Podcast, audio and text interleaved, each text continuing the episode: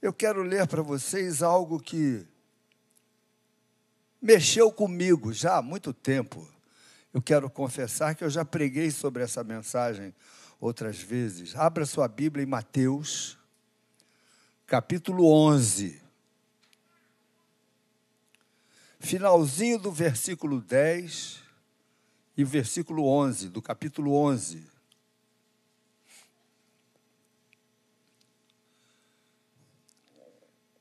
Eis aí eu envio diante da tua face o meu mensageiro,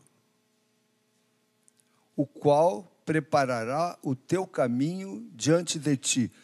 Um profeta, Jesus falando o que um profeta disse sobre João Batista, e preparará o teu caminho diante de ti. Em verdade vos digo: entre os nascidos de mulher, ninguém apareceu maior do que João Batista. Aí eu, quando li isso, porque isso aqui envolve todo mundo, nascido de mulher. Me perdoem os que defendem igualdade de gênero, mas para nascer tem que ser de mulher. Não tem jeito de nascer de homem, tem que ser de mulher. As mulheres têm essa honra de, de terem a, a, a madre, não é? Tá bom. Mas dentre os nascidos de mulher, ninguém apareceu maior do que João Batista. Senhor, nos ajuda nessa manhã a meditarmos na tua palavra e tirarmos conclusões e princípios verdadeiros sobre a Bíblia. Nós oramos em nome de Jesus. Ninguém nascido de mulher é maior do que João Batista. E aí, pode eu pedir para colocarem umas, o meu um PowerPoint aí. E aí, então, essa é a pergunta. Primeiro tem um ponto de interrogação e segundo o porquê é separado, porque é porquê interrogativo. Se fosse uma resposta, o porquê seria junto, mas como o porquê interrogativo é separado. Então, por que João era grande? Então eu comecei a analisar os motivos pelos quais, segundo o coração do Senhor Jesus, João Batista era grande. Porque eu fiquei pensando em todos os homens que precederam João Batista: Moisés, Abraão, José, o rei Davi, nenhum deles foi maior do que João Batista. Ora, Elias, Elias orou e os céus ficaram secos, não houve chuva. Depois Elias orou de novo, choveu novamente. Não é interessante que o que Elias mandou, orou e desceu fogo do céu, consumiu todo o altar que eles tinham colocado água. Moisés, que liderou o povo na saída do Egito, que orou e o mar vermelho se abriu. O rei Davi, pequenininho, que enfrentou Golias.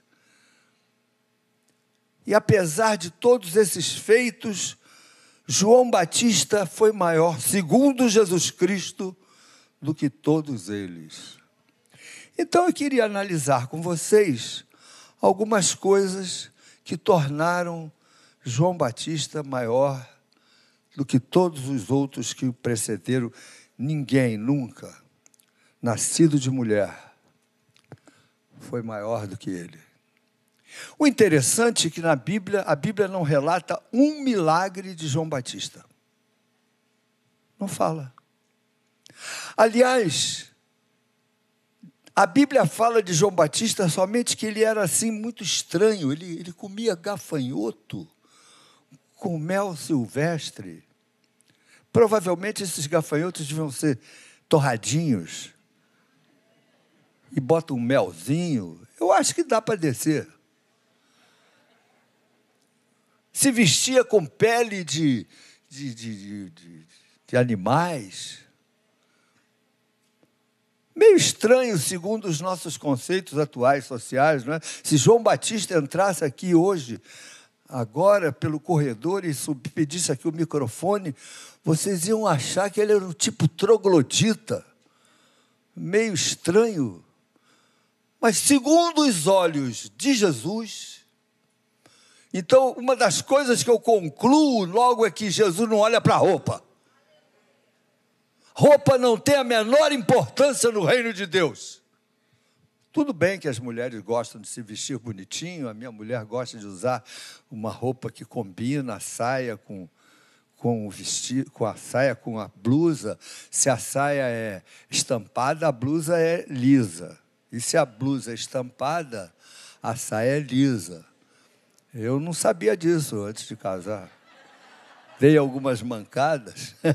homem não liga muito para essas coisas. Uma das características de homem é que ele pega a que está na frente, né? A blusa que está em cima, não é verdade? Mas a verdade é que João Batista tinha métodos de hábitos de vida estranhos. Então, ó, então Jesus não está ligando se você é, come churrasco ou é vegetariano. Ele comia gafanhoto com mel silvestre. Jesus não está ligando a roupa que você usa. Jesus não está ligando a profissão que você tem. Jesus não está ligando, sei lá, o time que você torce no futebol. Não tem a mínima importância no reino de Deus. Se você é Flamengo, Vasco ou Laria, sei lá. Então, o que, que, é, que, que é valorizado diante de Deus? O que, que é valorizado para que você para que Jesus, para que Deus olhe para você e veja em você grandeza. O que, que é importante? Em primeiro lugar, João 1, versículo 6. Projeta aí, meu filho. João 1, versículo 6.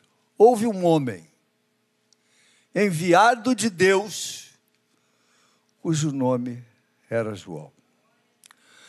A Bíblia começa a falar de João de que ele era enviado por Deus. Ele tinha um ministério. Ele foi enviado por Deus. Deus o levantou, Deus o chamou, Deus o ungiu. Deus o enviou. E uma das coisas que eu concluo ao ler isso é que Deus envia qualquer pessoa que se coloque à disposição do Espírito Santo. Não diga que você, ah, mas isso foi João Batista, ele era o maior, eu quem sou eu? Você é importante para Deus, porque no reino dos céus, o menor do reino dos céus é maior que João Batista. Está lá, no, no versículo que nós lemos, João 11. Põe de novo, João, Mateus, aliás, Mateus 11. Em verdade, vos digo que nascido de mulher não surgiu outro maior do que João. Mas aquele que é o menor no reino dos céus é maior do que ele. Você, diante de Deus, você é tão importante ou mais importante do que qualquer profeta e servo e rei e Moisés. Você tem o seu lugar no reino dos céus. E o seu ministério é medido não em número, não em grandeza, mas em, em importância. Sabe qual é o seu ministério? A sua casa, os seus parentes, os, as pessoas com quem você trabalha, as pessoas com quem você participa, você do seu colégio, você que é estudante, as pessoas da sua sala são o seu maior ministério. E Deus quer. Por que, que eu fui colocado aqui nesse lugar? O que, que eu vim fazer aqui? Eu me lembro quando eu estava no corredor dos servidores do Estado e tinham acabado de me dizer que o meu colega, anestesista, que, que era o meu parceiro, era cirurgião de ouvido, nariz e garganta. Se vocês não sabiam, fique sabendo. Eu falo isso toda hora. Eu era, eu, eu era otorrino. Bom, eu continuo sendo, mas já não exercendo muito, né?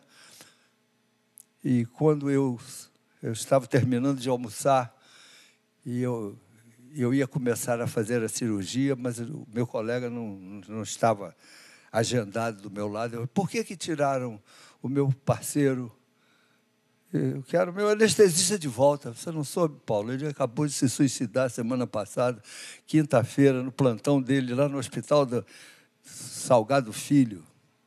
Ele trabalhava em vários hospitais.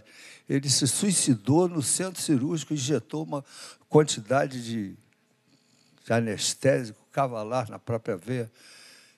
Um colega meu que trabalhou comigo tanto tempo, aquilo me deu um desespero, irmãos, porque apesar de eu não era muito crente naquela época, mas eu deveria ser. Meus pais eram evangélicos, minha família era evangélica. Eu frequentava a igreja, mas eu era devoto de São Raimundo, um pé na igreja, outro pé no mundo, aquele negócio. Eu estava naquela fase. Eu não tinha grandes vibrações por Jesus. Eu ia à igreja como um filho de crente, mas Deus não tem neto. Aí eu fiquei desesperado naquele momento, e, inclusive eu fiz um pacto com Deus. Eu vou falar.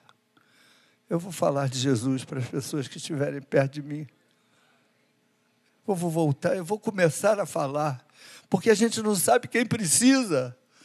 A gente não sabe quem está desesperado. Você vê o rostinho rindo, mas por dentro o coração está em frangalhos. Você deve ter o privilégio de poder falar das coisas que você crê para as pessoas que estão perto de você. Houve um homem enviado por Deus. João Batista era grande porque ele tinha um ministério que tinha sido enviado por Deus. O aval do ministério de João Batista era Deus, Deus estava com ele. Você será grande se Deus estiver com você. Amém? Vou repetir essa frase porque essa é uma frase para a gente bater palma. Você será grande se Deus estiver com você.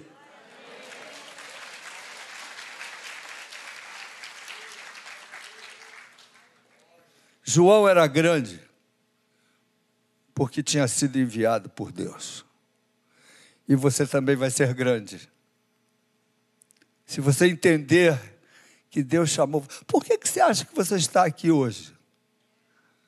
Por que, que você acha que você encontrou uma igreja evangélica e hoje você vai tomar a Santa Ceia porque você faz parte da família de Deus? Por quê? Por que, que Deus escolheu você? Milhões e milhões e milhões de pessoas estão hoje sem nunca terem ouvido falar de Cristo. Eu me lembro quando nós estávamos. Qual foi aquele país, Claudete? Foi em Praga, não. Na República Tcheca. Numa dessas viagens que eu e minha mulher fazíamos no passado, é, fomos à, à República Tcheca. Praga. Aí nós contratamos uma guia para mostrar a cidade para nós. E ela, uma menina nova ainda. E ela disse: Eu nunca tinha ouvido falar de Jesus Cristo, porque a cidade da Tchecoslováquia ficou debaixo do, da cortina de ferro. E era então proibido pregar o Evangelho. Nunca tinha ouvido falar em Jesus Cristo. Meus irmãos, é possível que hoje ou amanhã, quando você estiver saindo para o trabalho ou fazendo a sua qualquer atividade, a pessoa que você vai ter contato já ouviu falar de Jesus, já ouviu falar de Jesus de uma maneira sem unção, sem vida, sem a presença do Espírito Santo. Deus quer usar você Deus quer usar você, você precisa entender que você está aqui não é para crescer, reproduzir, envelhecer e morrer. Não, isso disso quem faz isso é uma, uma fruta, uma manga, um tomate que tem ciclo biológico. Você não é um tomate. Você é alguém que tem o Espírito Santo. E se não tem, devia ter.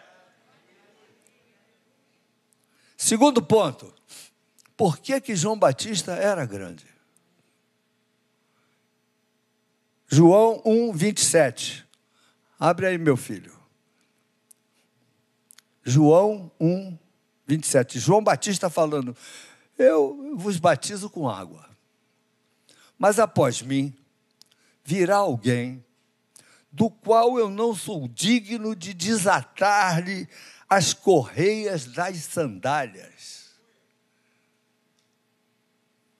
Eu não sou digno de desatar a correia da sandália de Jesus. E olha que para João Batista dizer isso, ele precisava realmente ser humilde, porque João Batista era primo de Jesus. Ele era primo. Mas ele reconheceu que Jesus tinha um ministério que ele não tinha. Que Jesus era o Senhor dos senhores. Aquele que veio para perdoar o povo dos seus pecados. Jesus era, era a resposta de Deus para os homens, para a humanidade. E ele não era digno de desatar as correias. Uma pessoa humilde, irmãos. Se você quer ser grande, você tem que ser humilde. Eu quero confessar para vocês que eu sou pastor e médico. Mas parece que as duas profissões onde existe mais soberba é entre os médicos e entre os pastores. Existem médicos humildes. E existem pastores humildes. Eu reconheço. Tem gente boa nesse, nesse time. Mas existem alguns muito soberbos, cujo título de pastor já não lhe é suficiente e eles vão além, eles querem mais do que ser pastor. Uns viram não vou falar. Vocês sabem. Tudo, além, tudo aquilo que é além de um pastor é, já soa como excesso. E se for apóstolo, então, é, é soberba. Mas, e entre os médicos e entre os, os, os pastores, infelizmente, eu, eu vejo que alguns precisam de conhecer a palavra humildade. No meio dos médicos, os cirurgiões são a especialidade um pouco mais soberba que as outras. Porque a gente entra no centro cirúrgico, a pessoa está lá com um tumor, e a gente vai, pega um bisturi, a pessoa dorme, a gente tira o tumor, tá, tá, tá, e ela está curada. Viva eu! Só que não é bem assim, meus irmãos. De qualquer maneira, se você quer ser abençoado, você precisa entender que você tem que olhar para você mesmo e ver que você precisa da misericórdia do Senhor. Quem é você, meu Deus? Quem é você? O, o diácono Eugênio me mandou uma, uma historinha essa semana que abençoou tanto a minha vida, vou até contar para vocês. Uma senhora com sete filhos, viúva, o menino mais velho, 13 anos. Então imagina a idade dos outros. O mais velho, 13, sete filhos, e ela desempregada, as crianças não tinham o que comer e tinha um programa de televisão pela rádio. Ela foi se desfazendo das coisas para que os seus filhos pudessem se alimentar, mas ela não se desfez do rádio. Porque ela dizia que ela ligava o rádio na música e as crianças dormiam ouvindo música e esqueciam que estavam com fome. Até que num dia, num programa desses de rádio, o, o, o speaker do, da rádio disse: Você crê que Deus existe? Você tem certeza que Deus existe? Se você tem certeza, ligue para nós e conte a sua experiência. Diga por que, que você tem certeza que Deus existe. Aquela mulher disse assim: Eu tenho certeza que Deus existe. Correu na casa da vizinha, pediu um telefone e ligou para a rádio. E o, o sujeito do programa falou: assim, Por que, que a senhora tem certeza que Deus existe? Eu tenho certeza, meu amigo, porque meus filhos estão vivos. Tenho sete filhos e é um milagre que eles estejam vivos sem comer há sete dias. E, inclusive, eu gostaria de fazer um pedido, já que o senhor está me dando essa oportunidade. Quem sabe vocês não podem, alguém que esteja me ouvindo, me arranjar um emprego. Eu não quero esmola, eu quero um emprego para poder sustentar meus filhos. estava ouvindo o programa o dono de um supermercado da cidade enorme. E ele era totalmente ateu. Ele falou assim: eu vou dar uma, eu vou dar uma lição nessa mulher. Chamou dois empregados do supermercado, mandou encher uma caminhonete cheia de víveres, mandou entregar na casa dela, mas com uma condição: vocês vão dizer para ela, quem mandou esses, esses víveres, esses, essa alimentação para a senhora foi o diabo. Aí os funcionários disseram, mas nós não, vamos dizer isso. Se senhores não disserem, vocês perdem o emprego, porque eu vou estar ouvindo pela rádio. E aí os funcionários pegam a caminhonete e levam, começam a tirar todos os alimentos, arroz, feijão, macarrão, tudo. Sal não, sal não é alimento, viu, gente? Sal é tempero. Mas estavam dando tudo lá para a mulher. No final, um dos funcionários chegou para ela: A senhora não vai perguntar quem foi que mandou esses alimentos para a senhora, não? Não, meu filho, eu não vou perguntar, não. Mas, mas por que? A senhora não quer saber quem mandou? Meu filho, quando Deus manda, até o diabo obedece. eu achei linda essa história. É verdade. Quando Deus manda, é Deus quem manda. Você tem que ser humilde. Você não pode ser soberbo. As bênçãos de Deus na sua vida são fruto da misericórdia do Senhor. Em nome de Jesus. Terceiro ponto. Por que que João era grande? João 3:30. Põe aí, meu filho, o versículo. Por que que João era grande? Entre outras coisas, ele diz: Eu não sou o Messias. Eu sou somente um, aquele que veio para anunciar a vinda do Messias. Convém que ele cresça e que eu diminua. Dois discípulos deles estavam indo seguir a Jesus e eles disseram: Você não vai falar nada? Estão, estão indo para Jesus. E ele disse assim: Olha, convém que ele cresça e eu diminua na vida com Deus, se você sempre der honra a Jesus, se você sair do foco, se você disser a pessoa. Não, porque muitas vezes nós, como pastores, podemos sofrer esse tipo de endeusamento.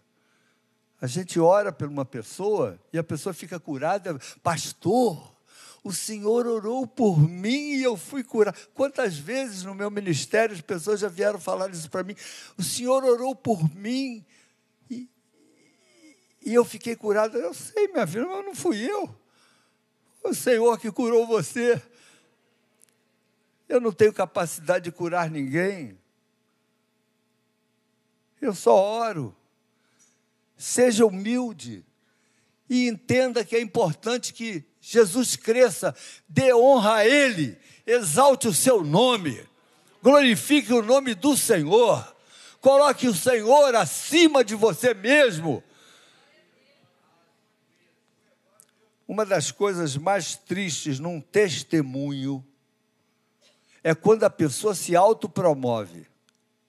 Me lembro de um, um indivíduo foi dar um testemunho, uma vez eu estava ouvindo pela televisão. E aí ele começou a dar o testemunho de meus amados e queridos irmãos. Aos sete anos eu já tinha lido a Bíblia toda. Aos 14 anos eu já era professor de escola dominical. Aos 19 anos eu falei: peraí, esse camarada está exaltando a Jesus ou a si mesmo? Nunca se exalte a si mesmo. Exalte sempre o nome. Nós agora vamos tomar a Santa Ceia. E uma das, uma das exigências da Santa Ceia é que nós o façamos num espírito que agrade ao Senhor Jesus. Afaste de você toda a soberba, todo orgulho. Você, você tem o seu valor, concordo. Você é único, concordo. Você é importante diante de Deus, concordo Mas a gente precisa olhar para nós mesmos com um sentimento de não sou eu. Não é por causa da minha vida. Não, é, não são pelas coisas que eu faço. É por causa do Senhor Jesus. Então, meus irmãos, na, hoje, antes de tomarmos a ceia, pense nesses três pontos que tornaram João Batista maior do que todas as pessoas nascidas de mulher. Ele era enviado por Deus. Ele não era digno de desatar as sandálias do Senhor, ele era humilde. E ele soube sair do foco. Ele disse: convém que ele cresça e que eu diminua. Convém que ele seja exaltado. Convém que nas coisas que eu faço, Jesus Cristo receba sempre a honra sempre no Amém, meus irmãos? Com esse propósito, nós vamos participar da Santa Ceia. Com esse espírito, nós vamos participar da Santa Ceia. Que Deus te abençoe nessa manhã. Que você tome a Santa Ceia desse jeito, entendendo que grande é Jesus, que Ele é que é misericordioso, que você não merecia os seus favores, foi pela graça de Jesus que eu não mereço, que eu estou aqui nessa manhã e serei abençoado pelo Senhor. Que Deus nos abençoe. Amém.